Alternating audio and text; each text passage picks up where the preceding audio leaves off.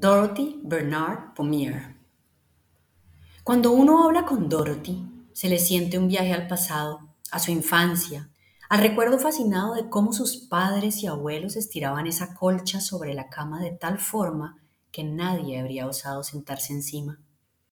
Era domingo y así se dejaban las habitaciones en las casas para que cuando se regresara de la misa estuvieran en el nivel de dignidad necesario para que se hicieran a las 4 de la tarde las enseñanzas bíblicas tomando el té. Su padre, Mr. Jacob Bernard, siguiendo la tradición, cantaba como bajo y tenor y tocaba la guitarra en la iglesia bautista. Ella le heredó la voz y también canta el gospel con su voz de soprano. Para ella, hoy hablar de artesanías es como recuperar un tiempo perdido, uno en el que tiene claro que está remediando que no se tomó tan en serio aquello de la ancestralidad cuando era una jovencita. Como muchos hijos, daban por hecho que las cosas estaban allí, simplemente allí, y no se tomó el trabajo de aprender lo que sus abuelos cargaban en la sangre y contaban del pasado. Hasta que lo hizo.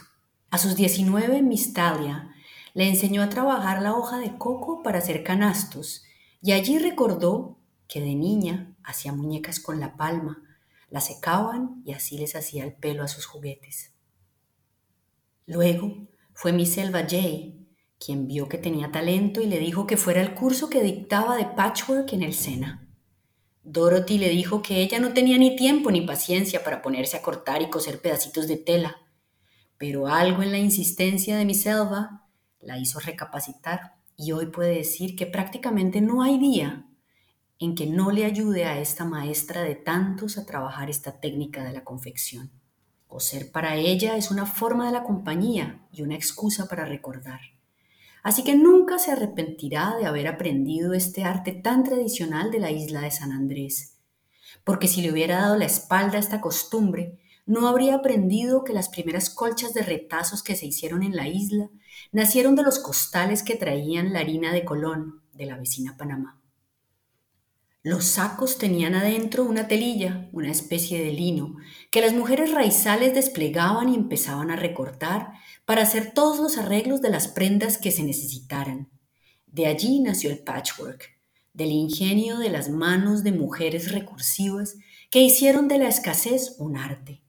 También la usaban como cernidor para hacer almidón de yuca y así almidonar la ropa porque en su memoria solo hay cuentos lindos de la elegancia de las sanandresanas, sobre todo vestidas punta en blanco para ir a la iglesia.